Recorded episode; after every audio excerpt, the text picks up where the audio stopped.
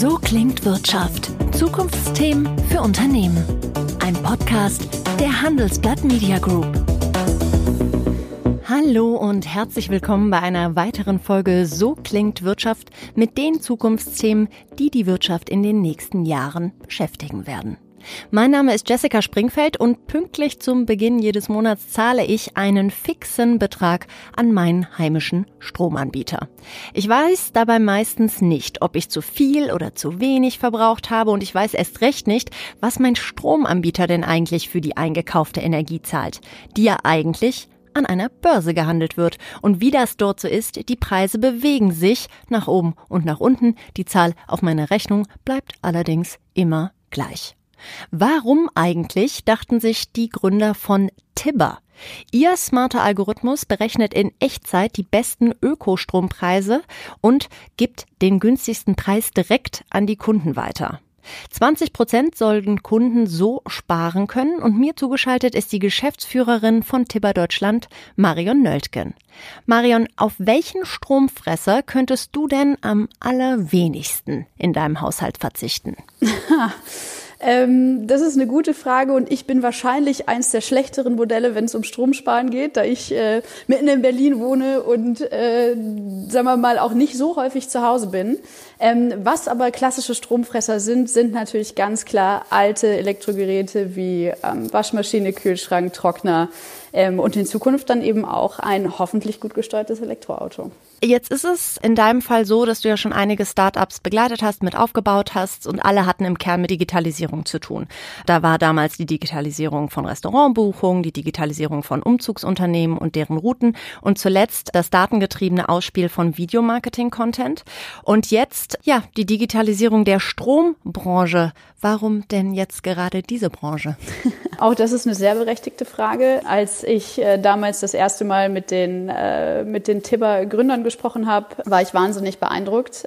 Ich glaube, für mich war es ganz wichtig, äh, dass der nächste Schritt jetzt mit, mit viel Substanz äh, einhergeht und ich wollte auf jeden Fall auch was machen, was, was einen guten Impact in der Welt verursacht. Ähm, und auch wenn Restaurants und Marketing fantastische Branchen sind, ist, glaube ich, ist man da im Strommarkt ganz gut aufgehoben im Moment. Ich habe es ja gerade schon erwähnt, aber dann sozusagen gib uns doch noch mal einen kurzen Elevator-Pitch.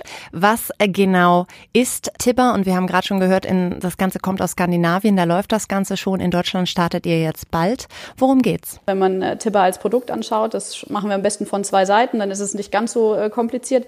Äh, einmal die Stromeinkaufsseite. Ähm, das funktioniert in der Regel und in äh, so gut wie allen Märkten, gerade hier in Europa, äh, kompliziert mit sehr vielen Beteiligten. Also von dem Moment, wo der Strom produziert wird, bis zu dem Moment, äh, wo der bei dir aus der Steckdose kommt, äh, sind da sechs, sieben Parteien quasi mit beschäftigt, diesen Strom einzukaufen, wieder zu verkaufen und von A nach B zu schicken. Ähm, die arbeiten alle mit mehr oder weniger unsynchronen IT-Systemen und schlagen eben auch alle äh, eine Marge drauf. Ähm, so funktioniert das gerade, was der erste Schritt dann eben für, für Tipper war, zu sagen, okay, erstens muss das alles in einer Hand liegen, das muss alles miteinander sprechen können und das muss eben komplett digital sein. So, das heißt, diese ganze Einkaufsseite ist komplett digitalisiert. Das funktioniert über Algorithmen und Bots. Das heißt, wir haben eine wahnsinnig schlanke Kostenstruktur, was uns eben in die Lage versetzt, dass wir kein Geld mit dem Strom verdienen müssen.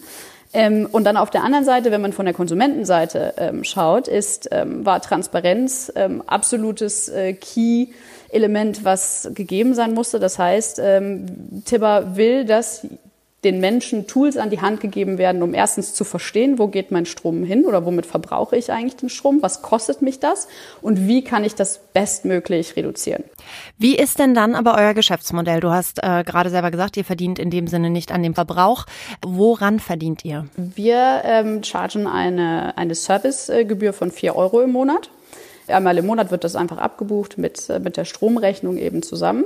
Und dann haben wir einen Online-Shop, wo wir entweder Smart Home Tools oder auch Zubehör für Elektroautos verkaufen. Und da haben wir natürlich ganz normale Margen auf den Produkten. Das ist die Haupteinnahmequelle gerade neben, neben der monatlichen Gebühr der Kunden. Also wenn ich jetzt mal rechnen würde, ich zahle im, Monat gemeinsam mit meinem Partner 100 Euro an Stromkosten, 20 Prozent weniger wären 80, dann noch 4 Euro an Tibber, wären also ungefähr 84 anstatt 100. Ich weiß, natürlich könnt ihr keine 20 Prozent garantieren. So ungefähr darf ich mir das vorstellen, richtig? Ja, absolut. Also ähm, sagen wir mal, ich glaube, Leute wie, wie du und ich ähm, oder alle, alle Leute, die so in, in urbanen ähm, äh, Milieus leben, äh, die werden sich nicht für Tipper entscheiden, weil sie wahnsinnig viel Geld sparen können. Also ähm, es ist schon genau wie du sagst. Ich glaube, ich zahle so um die um die 30, 40 Euro äh, im Monat Strom. So, das heißt, selbst wenn mir jetzt sagen würde, du kannst das halbieren, das wäre mir relativ egal, ne? weil das eigentlich in der in der Gesamtsumme natürlich nicht so wahnsinnig viel Geld ausmacht. Ich glaube, dass die diese urbane Zielgruppe ähm, Tipper nutzen wird, weil es transparent ist und weil es einfach das richtige Produkt ist. Ich glaube, da kommt viel mehr die die Überzeugung und der Wertekern des Unternehmens zum, zum Tragen. Das wäre nämlich auch eine meiner Fragen. Also ich weiß nicht, auch da vielleicht kannst du es äh, vergleichen. Du arbeitest ja sehr viel mit Skandinaviern zusammen. Ich frage mich immer, ob der Großteil eurer Kunden hier künftig der Sparte irgendwie so Geiz ist geil und yeah, ich spare eben diese 10, 15, was weiß ich, wie viel Euro im Monat. Bei großen Familien ist es sicher mehr und dann auch irgendwie eklatant. Oder ob das wirklich auch einfach Leute sind, die, wie du gerade sagst, die die Transparenz schätzen oder die eben auch speziell einfach das Grüne schätzen, dass es wirklich nachweislich grüne Energie ist, sozusagen, die er den Menschen zur Verfügung stellt. Hast du da schon irgendein Gefühl für, wie das laufen könnte in Deutschland? Naja, also ich glaube, das wird relativ analog zu den anderen beiden Märkten. Also wir sind ja in Schweden und in Norwegen auch schon seit ein paar Jahren live und das wird ziemlich analog hier funktionieren. Das wird ähm, die Städter, genau wie wir das gerade besprochen haben, ich glaube, da ist die Motivation selten der, der pure Kostensparfaktor. Ähm, sobald wir aber natürlich in die, äh, in die Zielgruppe kommen, die Eigenheime haben, die vielleicht noch eine Solarzelle auf dem Dach haben und die in Zukunft Elektroauto fährt, dann ist die Ersparnis schon auch eine ganz andere. Ne? Also dann geht es gar nicht nur darum, dass das, äh, dass das alles schön aussieht und dass man in seiner App alles mitverfolgen kann, was jetzt wie viel Strom verbraucht und ich keine Angst mehr vor Nachzahlungen haben muss, sondern dann spart man auch wirklich richtig Geld. Aber warum jetzt Deutschland sozusagen als Markt? Also skandinavische skandinavischen Länder sind sozusagen äh, schon erobert, beziehungsweise da macht ihr schon Geschäft und dann sagt man, okay, und dafür wurdest du ja auch eingestellt, ähm, dann starten wir jetzt auf dem deutschen Markt. Warum der deutsche, warum nicht der niederländische, der belgische? Wie ist da die Entscheidung der Gründer gewesen, jetzt diesen Markt aufzugreifen? Ja, das ist äh, eine gute Frage, weil Niederlande äh, tatsächlich äh, sehr viel weiter ist, beziehungsweise es gibt sehr viele Märkte, die in der Digitalisierung des Strommarktes sehr viel weiter sind als Deutschland. Wir sind gerade, wenn es um, den, um diesen Smart Meter Rollout geht, der ja eigentlich mal die Grundlage dafür ist, überhaupt digitale Produkte anbieten zu können, sind wir in einem Cluster mit Ungarn, Griechenland und Rumänien. Also ähm, da ist Deutschland wirklich äh, wahnsinnig weit hinter. Das heißt, es hätte rein vom Setup attraktivere Märkte gegeben. Für Deutschland spricht aber auf jeden Fall natürlich die Größe. Das heißt, jetzt Skandinavien, also Norwegen und, und, Schweden sind eher kleine Märkte. Das wäre eben die Niederlande auch gewesen. Dementsprechend ähm, Deutschland vor allem wegen der Größe. Und Tibber funktioniert wahnsinnig gut mit Elektroautos, ähm, weil es da ein, ein, Feature gibt, was Smart Charging heißt. Und da sehen wir in Deutschland eben Riesenpotenzial. Ne? Also ähm, inzwischen haben alle Autohersteller verstanden, dass äh, das Elektroauto nicht einfach wieder verschwindet, äh, auch wenn man es sich vielleicht noch so sehr wünscht, sondern hier wird, das wird schon jetzt erstens massiv natürlich von der Regierung gefördert und ähm, Zweitens steigen ja auch die Verkaufszahlen. Du hast schon gesagt, der deutsche Strommarkt ist tendenziell bei der Digitalisierung wahnsinnig hinterher. Wie erlebst du die Kooperation mit den Behörden? Hat man da Verständnis dafür? Haben die komisch geguckt? Oder ist es ganz im Gegenteil so, ähm, dass man da auch wirklich Unterstützer findet? Mm, ja, so und so. Also ähm, sagen wir, wir haben wahrscheinlich wahnsinnig dumme Fragen gestellt am Anfang äh, oder beziehungsweise Fragen, die so noch niemand gestellt hatte und dann findet man tatsächlich sehr verschieden. Da man hier in Deutschland ähm, durch ein etwas verqueres System, wie es das auch, glaube ich, sonst in Europa nirgendwo gibt, mit jedem einzelnen Netzbetreiber einen Vertrag machen muss. Äh, und es gibt äh, knapp 900 von denen. Kommt man sehr, sehr direkt und äh, mit viel Austausch in den Kontakt. Und ähm, da erleben wir tatsächlich, äh, dass es da sehr unterschiedliche Reaktionen gibt. Also es gibt Leute, die sind da wahnsinnig aufgeschlossen und haben auch Lust, äh, an der Digitalisierung mitzuarbeiten. Und ähm, genauso äh, trifft man aber eben aber auch Leute, die heutzutage immer noch standardisierte Verträge per Post äh, hin und her schicken möchten, obwohl eigentlich eine kleine E-Mail-Bestätigung reichen würde. Du hast es gerade selber gesagt, 900, das war mir auch nicht so klar. Das sind wahnsinnig äh, viele. Das heißt wirklich, ihr habt mit 900 ähm, Strombetreibern versucht, Verträge zu schließen oder auch wirklich geschlossen. Und ähm, dann ganz kurz bitte, weil ähm, ich glaube, da jetzt in die Tiefen reinzugehen, dann bräuchten wir eine Stunde anstatt 15 Minuten. Wie funktioniert das dann letztlich mit den Preisen? Also wo kauft ihr dann wie genau ein? Ja, das ist, äh, das ist das Interessante eigentlich. In Deutschland kauft jeder gleich ein. Also seit der Liberalisierung des Strommarktes äh, kauft jeder an der Strombörse.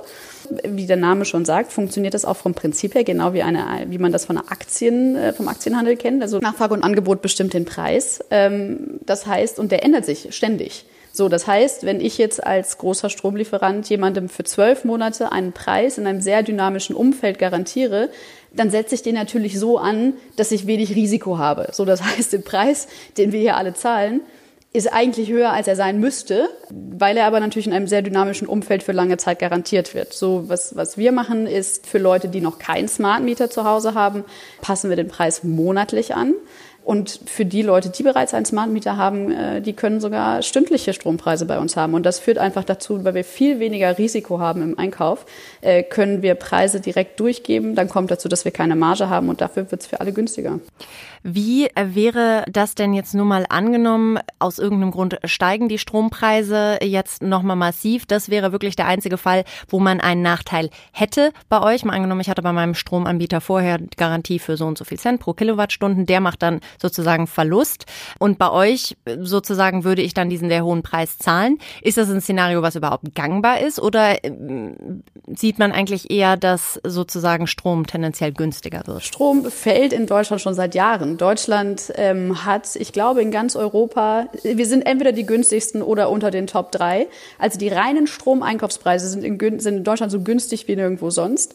Warum die Konsumenten immer noch äh, so wahnsinnig viel bezahlen, äh, sind Steuern und Abgaben, die eben oben drauf kommen.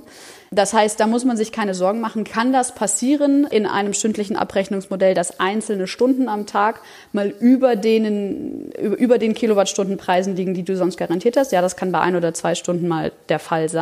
Dadurch, dass aber die große Mehrheit günstiger sein wird Plus, auch das ist ein Phänomen, was nicht so vielen Leuten bekannt wird, es gibt äh, an den Strombörsen durchaus auch negative Preise. Das heißt, wenn sehr viel Wind- oder, oder Sonnenenergie äh, zur Verfügung steht, dann fallen die Preise, dann ist einfach zu viel Angebot da für zu wenig Nachfrage, dann fallen die Preise auch ins Negative.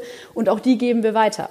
So, das heißt, selbst wenn man mal ein, zwei Stunden hat, wo man äh, vielleicht mehr zahlt, als man das jetzt in seinem Garantievertrag getan hätte, wird das durch den, diesen durchschnittlich günstigeren Preis ausgeglichen und spätestens dann, wenn die Preise negativ werden, ja, rechnet. Die, die Mathematik kann jeder für sich selber machen, aber das wird, äh, es, es gibt kaum ein Szenario, wo der stündliche oder kurzfristige Vertrag teurer sein kann als der langfristige. Vielleicht als letzte Frage, wenn ich mir das alles so anhöre, man denkt, ja, das macht äh, komplett Sinn, das so aufzuziehen. Warum gibt es noch kein deutsches Start-up, das sich da rangetraut hat? Also gut von den großen Stromanbietern sozusagen, die haben da kein Interesse dran. Aber auch in Berlin, ähm, speziell wo du wohnst, gibt es ja eine sehr, sehr rege Szene. Warum ist das was, was scheinbar noch nicht den Leuten in den Sinn gekommen ist? Na, ich glaube, dass regulierte Märkte, wie der Strommarkt ja nun mal einer ist, äh, immer ein bisschen abschreckend wirken weil natürlich man sich nicht ganz so frei äh, entfalten kann, äh, sehr viel Regeln und, ähm, und Vorgaben gibt. Ähm, also ich glaube, die Hürden sind höher, überhaupt zu starten. Und man muss in Deutschland sagen, ähm, also dass diese komplette Digitalisierung wird nur dann äh, funktionieren, wenn jetzt auch irgendwann mal die Smart Meter einigermaßen flächendeckend an den Start kommen äh, und auch da, also das ist, ich kann das ja im Moment aus so einer beobachtenden Perspektive äh, immer nur bewerten, aber wenn man sich anschaut, ähm, also es gibt in fast allen in fast allen anderen europäischen Ländern gibt es ein Gesetz mit einer Frist, wann der Rollout durch sein muss. Das gibt es hier in Deutschland nicht, sondern in Deutschland gibt es quasi keine Vorgaben, dass Haushalte wirklich Smart Meter bekommen müssen. Das wird jetzt Aufgabe sein der Startups, die jetzt kommen. Da wir aber jetzt zumindest alle Rahmenbedingungen erfüllt haben, dass wir wenigstens starten können, würde ich annehmen, wir sehen jetzt mehr. Dann, wann geht es ganz genau los, bevor ich dich entlasse? Ja, wir sind leider auch gerade so ein kleines bisschen äh, Corona betroffen. Ähm, also eigentlich äh, sollte es nächste Woche losgehen. Jetzt haben wir so ein, zwei äh, kleine Hürden zu bewältigen. Ähm, aber im April geht es sicher los. Super, vielen lieben Dank fürs Gespräch. Wir drücken die Daumen und dann noch viel Spaß im Homeoffice. vielen Dank dir auch. So klingt Wirtschaft, der wöchentliche Podcast. Zu abonnieren überall, wo es Podcasts gibt.